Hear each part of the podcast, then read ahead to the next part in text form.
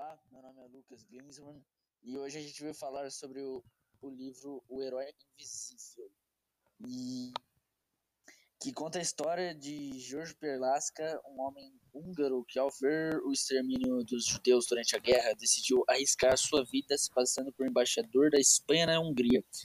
A história se baseia em fatos reais. Ela foi registrada após a morte de Giorgio por mulheres que foram salvas por ele.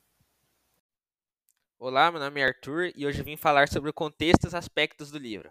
Como Lucas tinha falado antes, o livro se passa durante a Segunda Guerra Mundial. O interessante da história é que ela é baseada em fatos reais, ou seja, ela realmente aconteceu. O livro ajuda a entender sobre a vida dos judeus no campo de concentração e sobre as consequências da Segunda Guerra Mundial. O mais interessante da história é poder ver todos os pontos de vista, tanto de quem está dentro e tanto de quem está de fora, e saber que mesmo naquela época sombria, houve gestos de empatia pelas pessoas próximas.